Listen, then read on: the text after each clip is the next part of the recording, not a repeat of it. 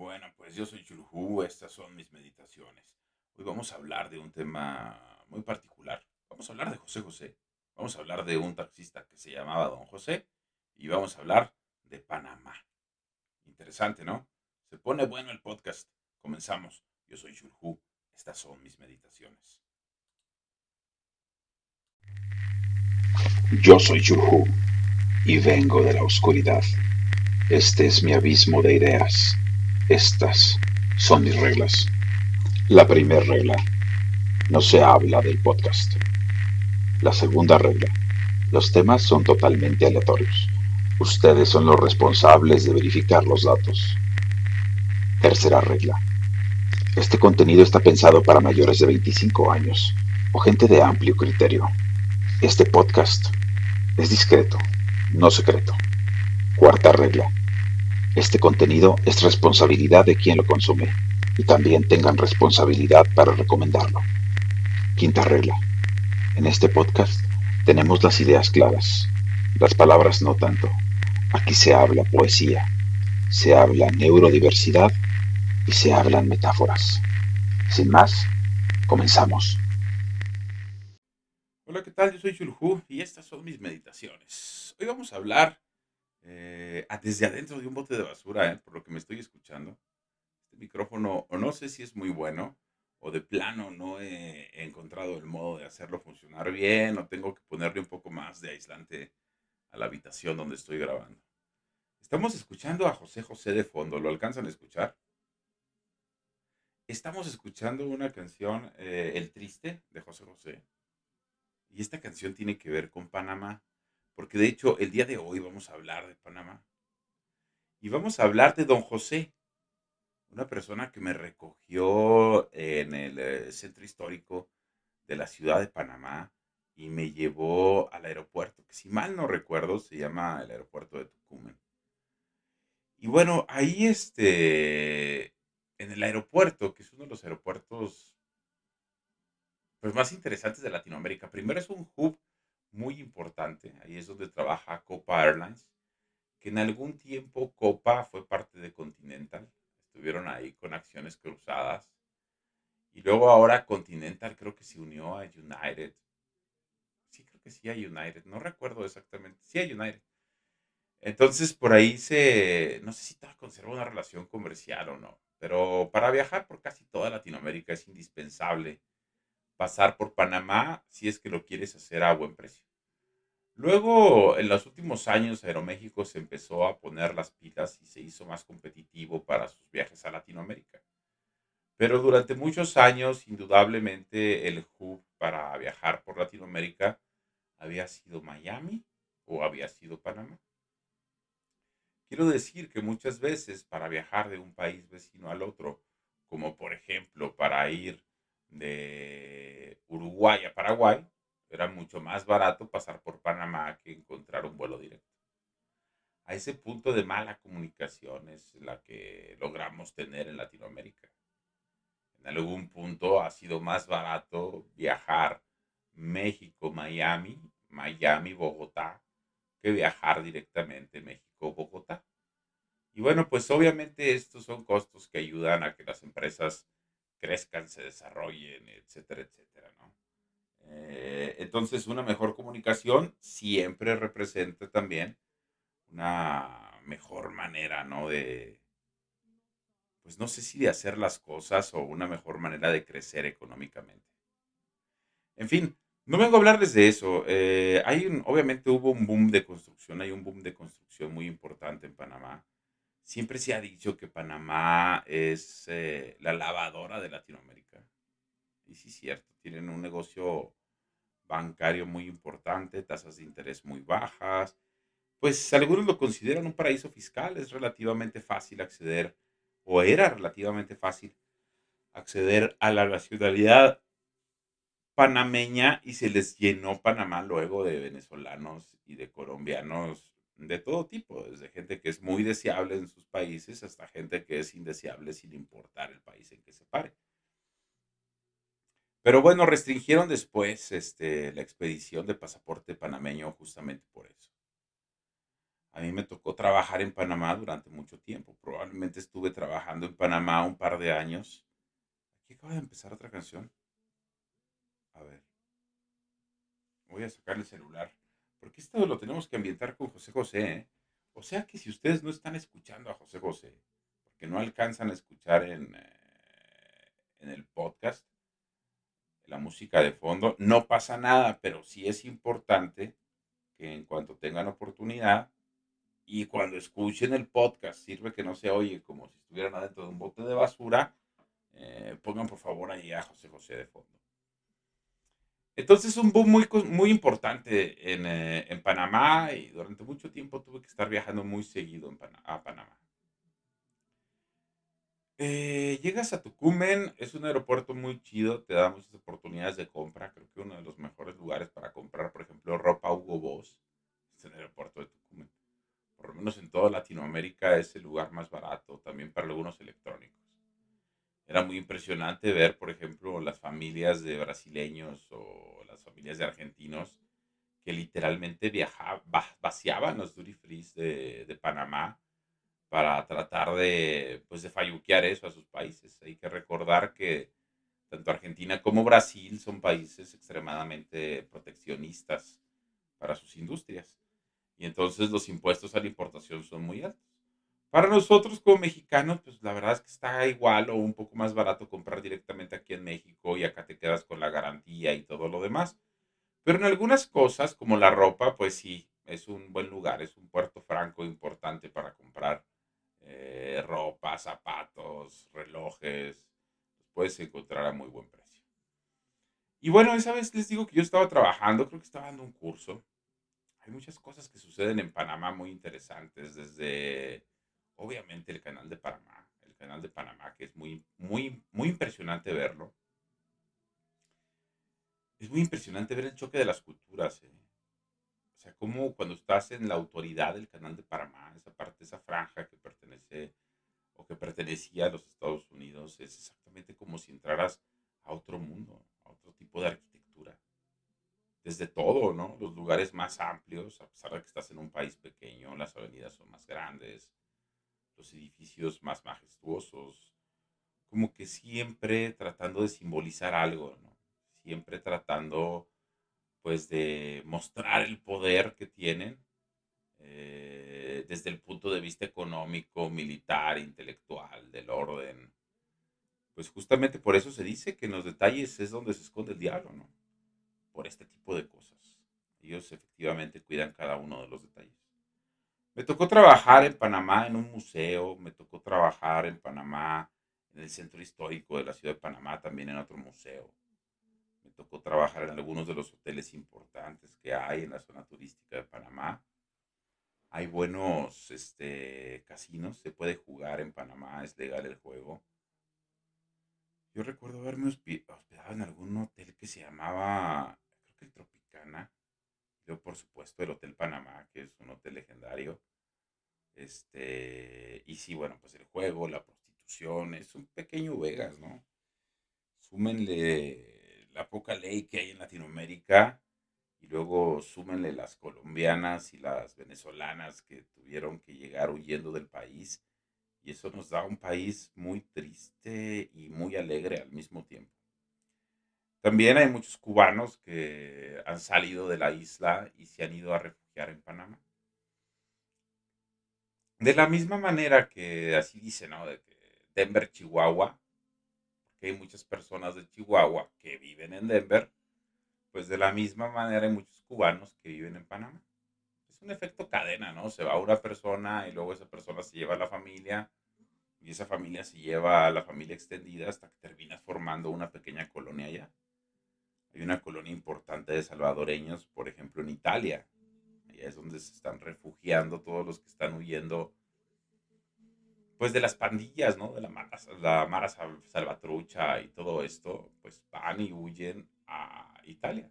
El asunto es que ya hay tanta diáspora salvadoreña en Italia que ahora pues ya tenemos también Mara Salvatrucha en Italia.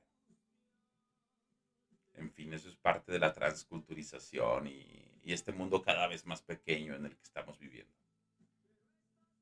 Bueno, voy a hacer una pausa porque necesito toser y regreso de volada. Para si notan el corte en la canción, seguimos escuchando a José José. Parece que no es importante, pero lo es. Listo, creo que no se notó la pausa ni nada.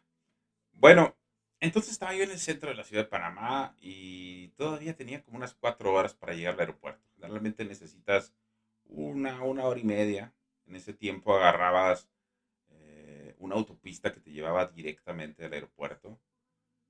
Esa, esa autopista en ese tiempo estaba controlada, lo recuerdo bien, por ICA, por ICA Constructores, por ingenieros civiles asociados aquí en México. Ellos habían ganado la concesión unos años después este, decidió Panamá quitarles la concesión. Se las, creo que se las pagaron un, un precio justo, pero pues se las quitaron. ¿no? no sé cuánto tiempo habrán podido explotar esa concesión de esa carretera eh, ICA. Pero el punto es que tú te podías ir por esa carretera al aeropuerto y era de peaje. Entonces agarrabas un taxi y, generalmente te preguntan qué tanto apuro traes y, y te cobran más o menos lo mismo. O sea, porque digamos que son 30 dólares si te vas por la autopista y de ahí son 15 dólares para la autopista y 15 dólares para el chofer. Pero si no te vas por la autopista, entonces son los mismos 30 dólares, pero todos son para el chofer. Y ya te vas por fuera de la autopista, porque ahí digamos, caminos secundarios, por las colonias realmente de lo que es Panamá, y no por, pues por el freeway, ¿no? Que te lleva directo de la parte bonita de Panamá al aeropuerto. Y esa vez me subí a un taxi que se estaba cayendo de viejito. Estaba yo saliendo de un restaurante en el centro de Panamá y todavía tenía como unas cuatro horas para llegar al aeropuerto. Ya estaba cansado de ver el aeropuerto por dentro y por fuera. Y decidí que me iba a subir en ese taxi. Fue el primero que se paró, me dijo, ¿dónde vas al aeropuerto?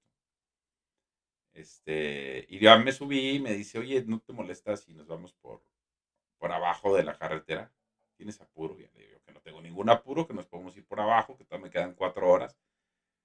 Y se acomodó el señor cuando supo que me quedaban cuatro horas. Y me dijo, ¿eres mexicano? Dije, sí, soy mexicano. Y me dijo, ¿sabes que yo soy el más grande fanático de José José que hay en todo el mundo? Y no dijo nada más, ¿eh? En todo el camino.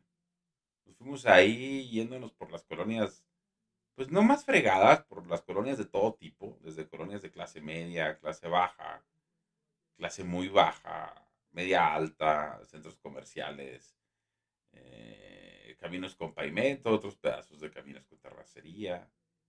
Yo creo que toda la hora que estuvimos yéndonos desde la ciudad de Panamá hasta el aeropuerto, este señor que probablemente ya andaba por sus 65 años, en un clima tropical, un mulato delgado, ya con el cabello un poco canoso, las manos también arrugadas y un poco cansado. No sé, tal vez una vida bajo el sol, una vida bajo el volante, atrás del volante. Yo no sé, yo no sabría decir qué es lo que le habrá tocado vivir ese señor. Pero durante toda la hora se dedicó a cantar. Y fue lo único que hizo, ¿eh? estuvo cantando la música de José José y la cantaba con, con tanto, con tanto sentimiento, con tanta pasión, como si él hubiera sido Emanuel Alejandro el que le escribió todas las canciones importantes a José José. Creo que sí fue Manuel Alejandro, o ese se las escribió Emanuel, no recuerdo. Como si él hubiera sido uno de los escritores, uno de los compositores de José José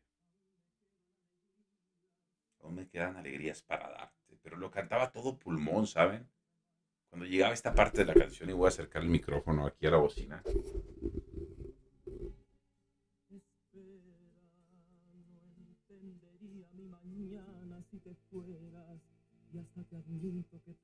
Y el señor la cantaba. Parecía que iba llorando en el taxi. Y luego salió una canción más contenta, más más alegre y también la cantaba con la misma pasión. Y no dijo nada todo el camino. Al principio iba cantando en una voz discreta después de anunciarme que él era gran admirador de la cultura mexicana y era gran admirador de José José. Empezó a cantar, a tararear discretamente las canciones del príncipe de la canción. Y luego nos metimos a un barrio que se veía horrible, se veía peligroso. Me dijo, yo puedo llegar aquí, voy a comprar algo de, comer. ¿Quieres algo? Y yo, sí, tráeme algo de comer, lo mismo que vas a comer. Entró a una de esas tiendas que nosotros podemos encontrar en México, en alguna colonia popular de estas que no tienen, eh, no tienen pavimentados sus, calles, y entró a una de estas tienditas de esquina y salió con un par de refrescos y un par de empanadas exactamente qué fue lo que me ofreció. Si era yuca, no recuerdo qué fue lo que me ofreció. Y nos fuimos yendo al aeropuerto, me preguntó cuánto tiempo tenía, le dije cuatro horas, él se tomó dos horas completas para llegar al aeropuerto, eh, me ofreció de comer, seguramente no le gustó mucho la comida, pero eso no era lo importante. Y luego empezó tarareando las canciones de José José ya a la mitad del camino ya las estaba cantando. Y ya para el final las estábamos cantando los dos. Esa fue una parte que me pareció muy graciosa de mí, que no pensé que yo que alguien pudiera conectar conmigo de una manera tan rápida que ya estaba yo, no estaba cantando al mismo volumen que él, o sea, mientras él estaba cantando, casi gritando, ah, pues yo la estaba tarareando y disfrutando la canción cosa que además no hago muy seguido, ¿no? Y no quiero decir que no me guste José José. Pero bueno, así fue la experiencia. El señor se llamaba Don José. Era un taxista de Panamá que manejaba un surito muy viejo sin aire acondicionado y en un radio que apenas escuchaba todo el día, toda su ruleteada de 12 horas se la dedicaba a José José y cantaba con, con sus pasajeros. Generalmente cuando iba a Panamá me, me hospedaba en el Crown Plaza. Eh, me gusta ese lugar, está relativamente bien ubicado, está atrás del Tropicana, donde les decía que hay un casino. Está cerca del Hotel Panamá, que es un hotel icónico, donde generalmente era donde rentábamos para dar los cursos, cuando se trataba de dar cursos. Cuando se trataba de echar a volar un edificio, pues el trabajo era justamente ahí en el sitio del edificio. Y recuerdo comer muy bien, ¿eh? Recuerdo comer una mariscada deliciosa. Uno de los mejores platillos. Tenía gambas, tenía camarones, tenía de moluscos y luego tenía un montón de conchas diferentes que no me sé los nombres.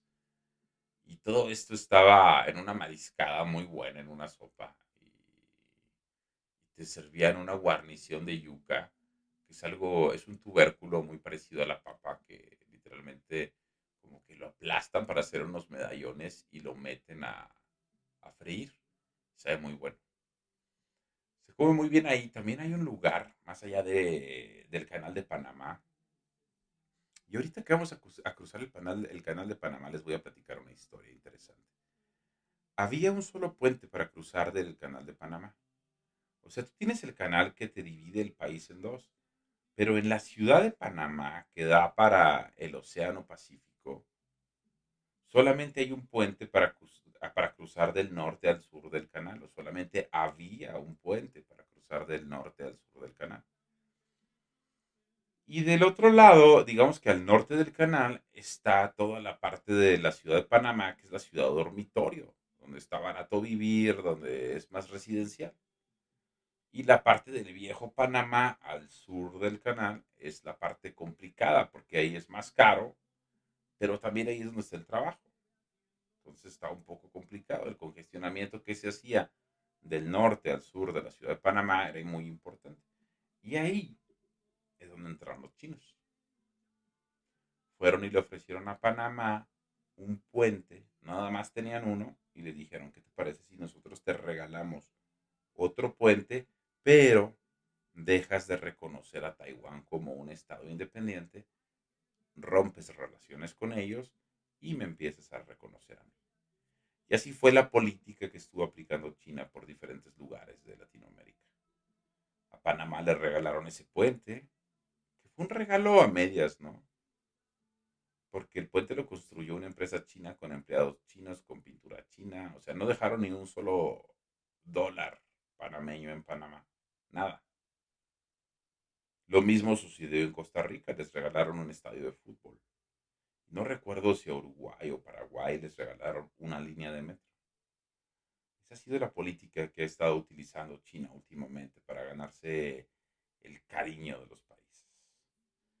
Bueno, pues cuando cruzas al norte de Panamá te puedes ir a una playa que se llama Veracruz. Te sientes en cualquier lugar, en cualquier chiringuito que esté al lado de la playa. Y puedes pedir lo que sea que esté en la carta. Si no eres muy quisquilloso para la comida del mar, puedes pedir lo que sea. Y probablemente yo en ese tiempo creo que pagué 30 dólares y comimos tres personas y comimos, pero una cantidad de mariscos, todo fresco, delicioso. No quiero decir que eso no lo encuentres en México, por supuesto que no, lo encuentras también aquí. Pero si estás en Panamá, pues vas y comes, vas y comes mariscos panameños, ¿no? Bueno, pues esta es la historia del señor José, de la música que le gustaba, que era de José José. Vamos a ver si podemos hacer algo con el audio de este capítulo, de este podcast. Y bueno, para este jueves vamos a tener poesía secreta. Les voy a leer un cuento por el Día del Padre. Es poesía secreta. Eso significa que no lo pueden pasar, no lo pueden distribuir, simplemente para ustedes. Tampoco es para que lo toquen o lo reproduzcan durante el Día del Padre. Para que ustedes lo escuchen. Es solamente un cuento de un papá y de su hijo. Bueno, pues yo soy Shulhu. Estas son las meditaciones. El jueves tenemos poesía secreta y acuérdense que la poesía secreta caduca. Hasta luego.